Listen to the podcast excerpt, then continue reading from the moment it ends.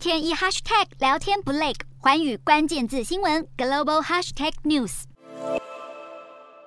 美国众议院议长佩洛西在三号离台后发表声明，再度重申这次访台象征美国与台湾站在一起。他也指出，尽管中国在国际社会处处打压台湾，但也无法阻止任何人来台拜访。北京当局不满佩洛西访台，在台海周围进行大规模军事演习，进一步升高区域紧张局面。在白宫隔离的美国总统拜登，于是在三号上午和国安团队通话，优先讨论印太区域事宜。不过，美国参议院外委会原定在三号审议台湾政策法，现在却用主席得参与院会质疑为由，决定推迟审理。台湾政策法案长达一百零七页，几乎集结近年来所有涉台法案的重点。如果通过，将能在外交、军事、经济还有文化教育等全方位领域一次性提升台美关系。根据美国国会季刊消息，之所以延期审理此法，是因为民主党领袖在最后一刻成功让全体议员同意推进芬兰、瑞典加入北约的相关议案。然而，也有不少猜测是裴洛西的台湾行挑动了紧绷情势，让国会想避免过度刺激中国。至于法案会延到何时在审，目前参议院外委会表示，希望能在八月休会结束后的第一场业务会议中审理。